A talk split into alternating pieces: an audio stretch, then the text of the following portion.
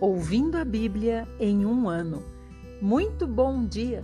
Hoje é dia 19 de junho de 2021, estamos em um sábado. Já trabalhamos seis dias, hoje, sétimo e último dia, nós podemos descansar. Muito bem, o salmo que o Senhor nos dá hoje é o Salmo 137 e nesse salmo está escrito assim: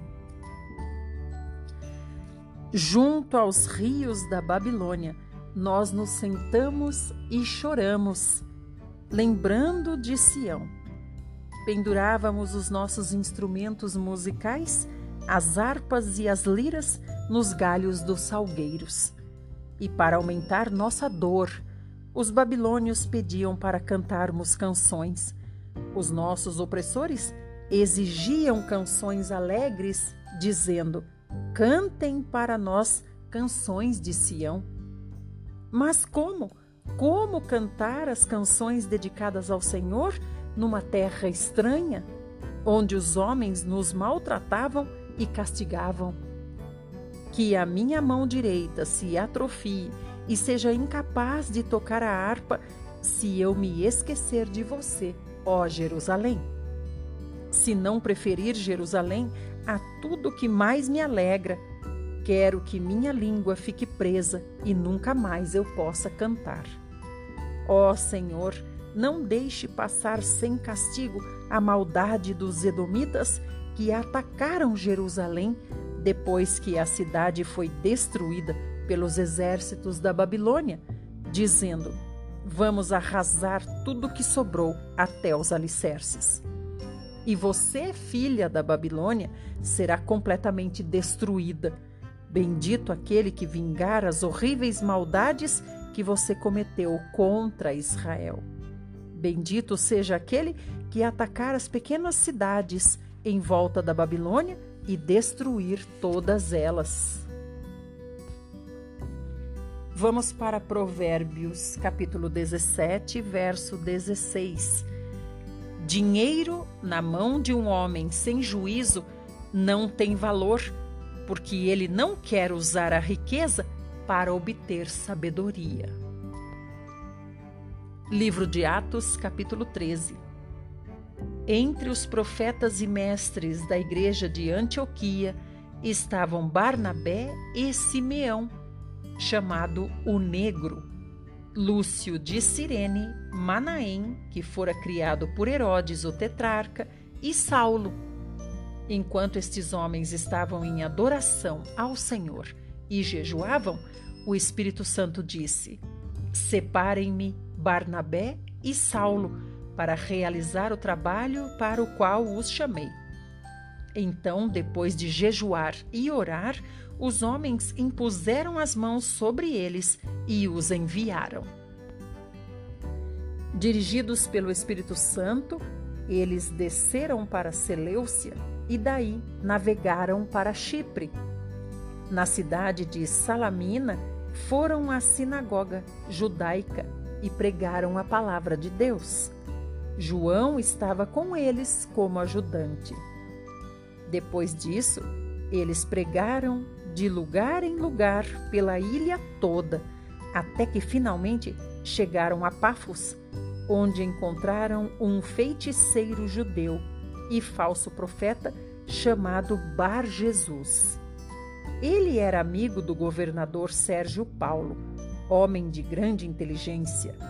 O governador convidou Barnabé e Saulo porque desejava ouvir a mensagem de Deus que eles levavam.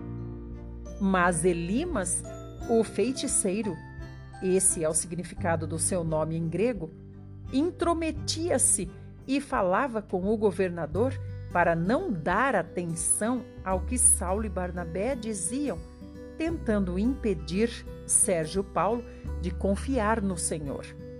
Então Saulo, também chamado de Paulo, cheio do Espírito Santo, olhou bem firme nos olhos de Elimas e disse: Filho do diabo, inimigo de tudo o que é justo, você está cheio de engano e de maldade quando você vai deixar de perturbar os caminhos retos do Senhor? E agora o Senhor colocou a sua mão contra você e você ficará cego por algum tempo. Imediatamente uma neblina e a escuridão caíram sobre o feiticeiro e começou a andar de um lado para o outro, tateando, pedindo que alguém pegasse em suas mãos e o guiasse. Quando o governador viu o que tinha acontecido, creu e ficou profundamente impressionado com o ensinamento a respeito do Senhor. Depois disso, Paulo e os que estavam com ele deixaram Pafos em um navio para a Panfilha e aportaram na cidade de Perge. Ali, João se separou deles e voltou para Jerusalém. Mas Barnabé e Paulo prosseguiram para Antioquia, cidade da província da Pisídia. No sábado, eles foram à sinagoga e se assentaram. Depois da leitura da lei e dos profetas, os responsáveis da sinagoga mandaram a eles este recado: Irmãos, se vocês têm alguma palavra de instrução para nós, podem falar. Essa é a nossa primeira porção. Agora vamos para o livro de Reis.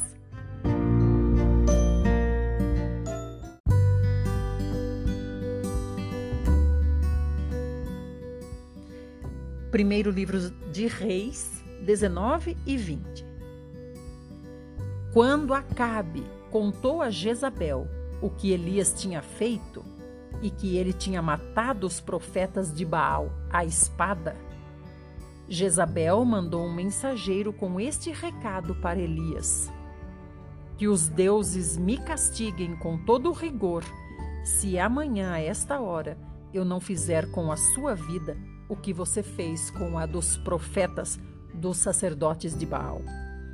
Então Elias teve medo e fugiu para salvar a sua vida. Foi para Berseba, uma cidade de Judá, e deixou ali o seu servo.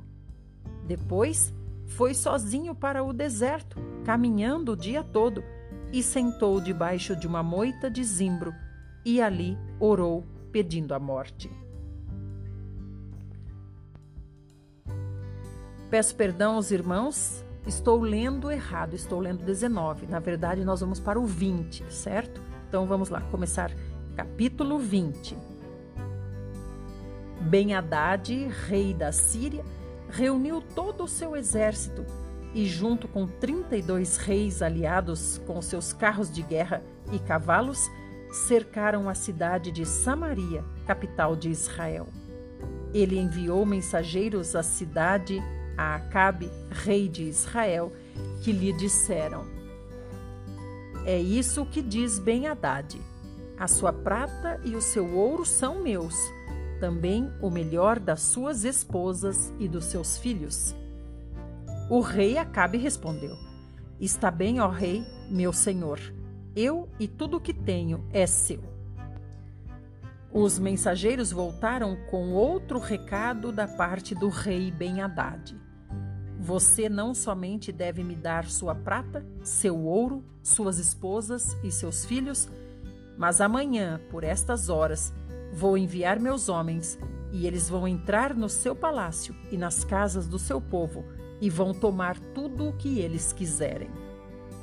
Então, Acabe reuniu os conselheiros de Israel e disse: Vejam só o que este homem está fazendo. Ele está querendo a nossa desgraça apesar de eu já ter dito que pode levar minhas esposas, meus filhos, a prata e o ouro, conforme ele exigiu. Os conselheiros de Acabe, rei de Israel, e todo o povo responderam: Não dê atenção a esse rei, não entregue nada. Então o rei Acabe respondeu aos mensageiros do rei Ben-Hadad: Digam ao rei, meu senhor, o seu servo dará tudo o que me pediu da primeira vez, mas não permitirei que seus homens entrem no palácio e nas casas do povo. E os mensageiros levaram a resposta ao rei Ben-Hadad. Então o rei da Síria mandou esta mensagem a Acabe: Que os deuses façam a mim mais do que vou fazer a você? se eu não transformar Samaria em punhados de pó para cada um dos meus homens. O rei de Israel replicou: Digam a ele: o guerreiro que está preparado para a batalha não deveria se orgulhar como um guerreiro que já venceu a batalha. Esta resposta de Acabe chegou a Ben-Hadad quando ele e os outros reis bebiam em suas tendas e ele ordenou aos seus oficiais: Preparem-se para atacar a cidade. E eles se colocaram em posição de combate na frente da cidade. Enquanto isso, um profeta foi até o rei Acabe e disse para ele: Assim diz o Senhor: Está vendo esse exército inimigo enorme? Hoje mesmo vou entregá-lo nas suas mãos. Assim, finalmente você saberá que eu sou o Senhor. Acabe perguntou: Mas quem fará isso? E o profeta respondeu: Assim diz o Senhor: Os jovens soldados que vêm das províncias o farão. Devemos atacar primeiro? perguntou Acabe. Sim, respondeu o profeta. Então ele convocou os jovens soldados vindos das províncias, eram 232 homens. Em seguida, reuniu o restante dos israelitas, um total de sete mil homens. Por volta do meio-dia, enquanto Ben Haddad e os 32 reis aliados ainda bebiam e se embriagavam, os primeiros soldados de Acabe saíram da cidade. Quando os jovens soldados das províncias se aproximavam, os sentinelas de Ben-Hadad informaram: Alguns soldados de Samaria estão se aproximando. Ben-Hadad disse: Peguem esses homens vivos, quer eles venham em paz ou venham para a guerra. Os jovens soldados das províncias marcharam para fora da cidade e o exército o seguia e cada um matou o seu adversário de repente. Todo o exército sírio fugiu de medo. Os soldados israelitas foram atrás deles, mas Ben-Hadad e alguns oficiais escaparam a cavalo. O rei Acabe saiu, destruiu a maior parte dos cavalos e dos carros de guerra e causou pesadas baixas ao exército sírio. Então o profeta se aproximou do rei Acabe e disse para ele: Apronte-se para outro ataque, pois na próxima primavera o rei da Síria atacará novamente. Isso porque depois da derrota, os oficiais de Ben-Hadad disseram para ele: Os deuses dos israelitas são deuses dos montes, por isso eles venceram. Mas nós podemos vencê-los se o combate for nas planícies. Mas desta vez, vamos substituir os reis por outros comandantes Forme outro exército igual ao que você perdeu. Consiga o mesmo número de cavalos, de carros e de homens. Vamos lutar de novo contra eles nas planícies, e não há dúvida de que os derrotaremos. E o rei Ben-Hadad fez conforme eles sugeriram. No ano seguinte, Ben-Hadad convocou o exército sírio e marcharam de novo contra Israel, desta vez em Afeque. Os israelitas também foram convocados, estabeleceram linhas de abastecimento e saíram para enfrentar os sírios. O exército de Israel podia ser comparado a dois pequenos rebanhos de cabras em comparação com as vastas forças dos sírios que cobriam todo o campo.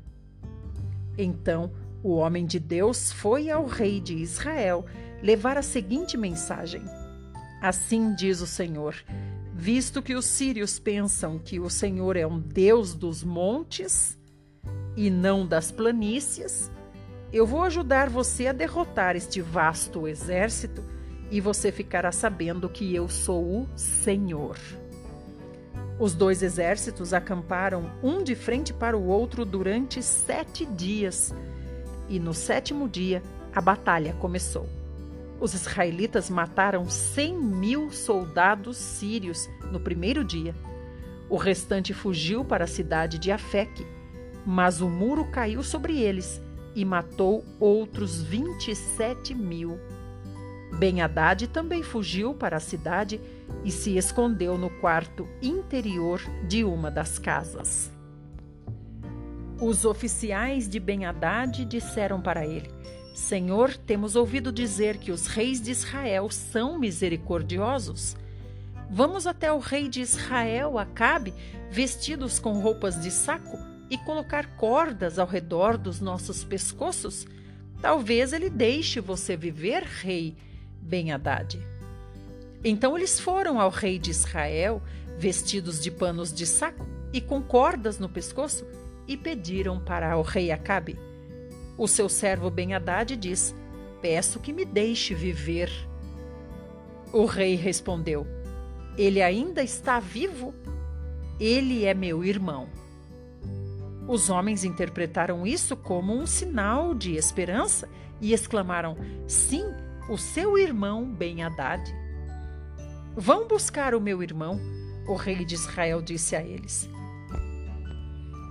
Vão buscar o meu irmão, o rei de Israel disse a eles. E quando Ben-Hadad chegou, o rei Acabe o convidou a subir no seu carro. Ben-Hadad disse para Acabe: Vou devolver as cidades que meu pai tomou do seu pai, e você pode estabelecer postos de comércio em Damasco, como meu pai fez em Samaria. Acabe respondeu: Mediante um tratado, o deixarei ir. Então, Acabe fez um tratado com ele e o deixou ir embora. Nesse meio tempo, o Senhor deu ordem a um dos discípulos dos profetas para dizer ao seu companheiro: Dê-me um golpe. Porém, o homem se recusou a fazê-lo. Então, o profeta disse a ele: Já que você não obedeceu à voz do Senhor, um leão vai matar você logo que sair daqui. Quando ele saiu, um leão o atacou e o matou. Depois o profeta se dirigiu a outro homem e disse: Dê-me um golpe. O homem golpeou o profeta e o feriu. Então o profeta esperou pelo rei ao lado da estrada, tendo colocado uma faixa de pano sobre os olhos para disfarçar. Quando o rei ia passando por ali, o profeta gritou para ele e disse: Senhor, eu estava no campo de batalha e um homem me trouxe um prisioneiro e disse: Vigie este homem, se ele escapar, você deve morrer, ou então me pagará 35 quilos de prata. Mas enquanto o seu servo estava ocupado fazendo outra coisa, o prisioneiro desapareceu. Bem, nesse caso a culpa é sua, respondeu o rei de Israel. Você terá de pagar. Então o homem arrancou a faixa que cobria os seus olhos, e o rei reconheceu que era um dos profetas. O profeta falou ao rei: Assim diz o Senhor: Já que você soltou o homem que eu mandei que morresse, agora você deve morrer no lugar dele, e o seu povo vai morrer em lugar do povo dele. Então o rei de Israel foi para casa em Samaria, aborrecido e irritado. Vamos para o próximo áudio no capítulo 21.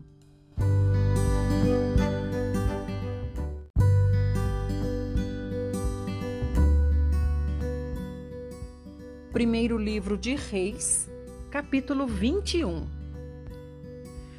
Nabote, um homem de Jezreel, tinha uma plantação de uvas nos arredores da cidade, ao lado do palácio do rei Acabe. Um dia, o rei falou com ele, mostrando interesse em comprar aquela propriedade. Desejo a sua vinha para formar uma horta, explicou o rei Acabe, já que fica ao lado do meu palácio. Em troca, eu lhe darei uma vinha melhor, ou, se for do seu agrado, eu lhe pagarei um preço justo por sua vinha. Nabote, porém, respondeu: O Senhor me proíbe de dar essa terra, que é a herança dos meus pais. Então Acabe voltou ao palácio aborrecido e com muita raiva, porque Nabote de Jezreel lhe havia dito: Não darei a herança dos meus pais. Ele não quis saber de comer, foi deitar-se e virou o rosto para a parede. O que está acontecendo com você? perguntou a sua esposa Jezabel. Por que você não se alimenta? O que deixou você assim tão aborrecido? Pedi a Nabote que me vendesse a sua plantação de uvas ou que trocasse por outra terra, e ele não quis fazer o negócio. Acabe disse para Jezabel: Afinal de contas, você é ou não é o rei de Israel? perguntou Jezabel. Levante-se, coma e não se preocupe com isso. Eu vou conseguir a plantação de uvas de Nabote de Jezreel. Então, ela escreveu algumas cartas em nome de Acabe, selou as cartas com o selo real e mandou às autoridades de Jezreel, onde Nabote morava. Na carta, ela escreveu: Reúnam os moradores da cidade e anunciem um dia de jejum e oração. Depois façam com que Nabote compareça num lugar de destaque entre o povo e encontrem dois homens vadios que o acusem de amaldiçoar Deus e o rei. Depois levem Nabote para fora e o matem a pedradas. Os anciãos da cidade de Nabote e outros líderes fizeram conforme as instruções da rainha Jezabel. Oficializaram o jejum e colocaram Nabote para sentar-se num lugar de destaque no meio do povo. Então, dois homens de mau caráter acusaram Nabote diante do povo, dizendo: Nabote amaldiçoou Deus e amaldiçoou o rei Acabe. E então Nabote foi arrastado para fora da cidade e apedrejado até a morte. Os anciãos da cidade e os outros líderes mandaram dizer para Jezabel: Nabote foi apedrejado e já está morto. Quando Jezabel ouviu a notícia de que Nabote havia sido apedrejado até morrer, disse para seu marido, o rei Acabe: Lembra-se daquela plantação de uvas que Nabote não quis vender para você? Bem, você pode ficar com ela agora.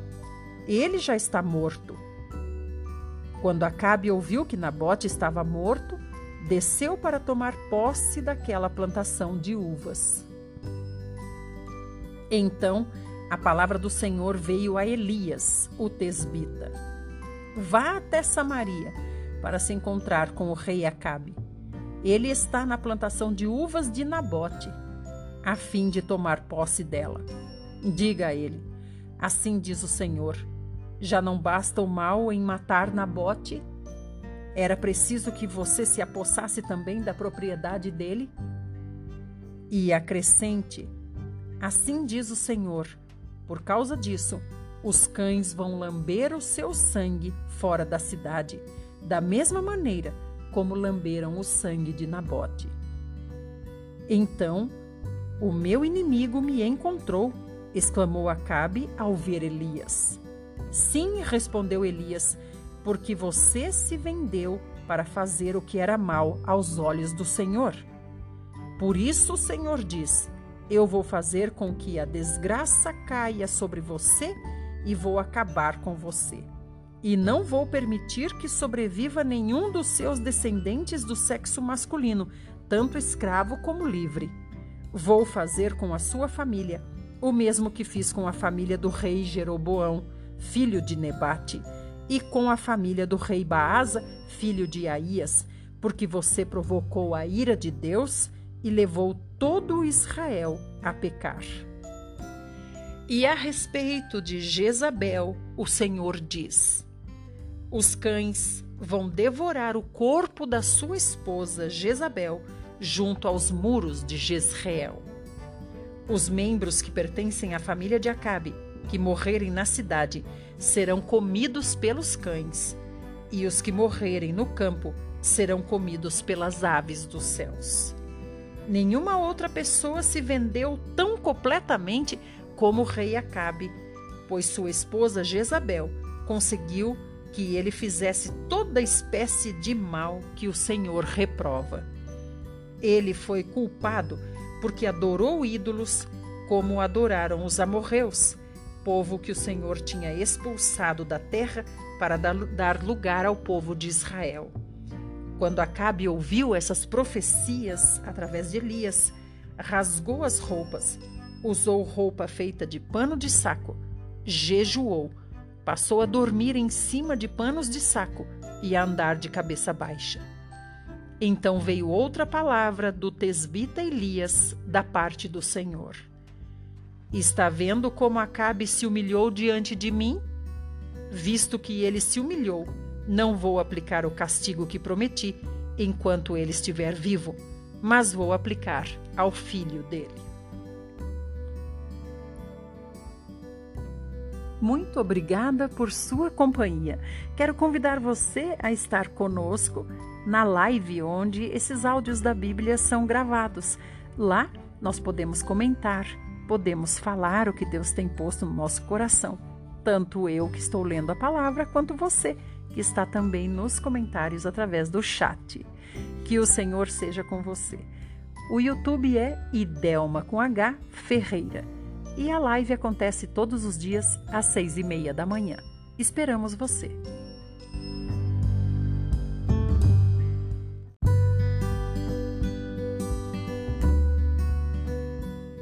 Livro Lições para o Viver Cristão. Tema: A Vida de Amor. Página 307. Amar os irmãos. É bem verdade que a fé nos conduz a Deus. Por meio da fé, nós passamos da morte para a vida. E por intermédio da fé, nós nos tornamos membros da casa de Deus e somos regenerados. Mas a fé não apenas nos traz até o Pai, mas também nos traz até os irmãos. Se nós temos essa vida, nós temos um sentimento pelas muitas pessoas espalhadas por todo o mundo que também têm essa mesma vida espontaneamente, essa vida nos levará em direção àqueles que têm essa mesma vida. Ela tem prazer em estar na presença deles, deleita-se em se comunicar com eles e tem por eles amor espontâneo.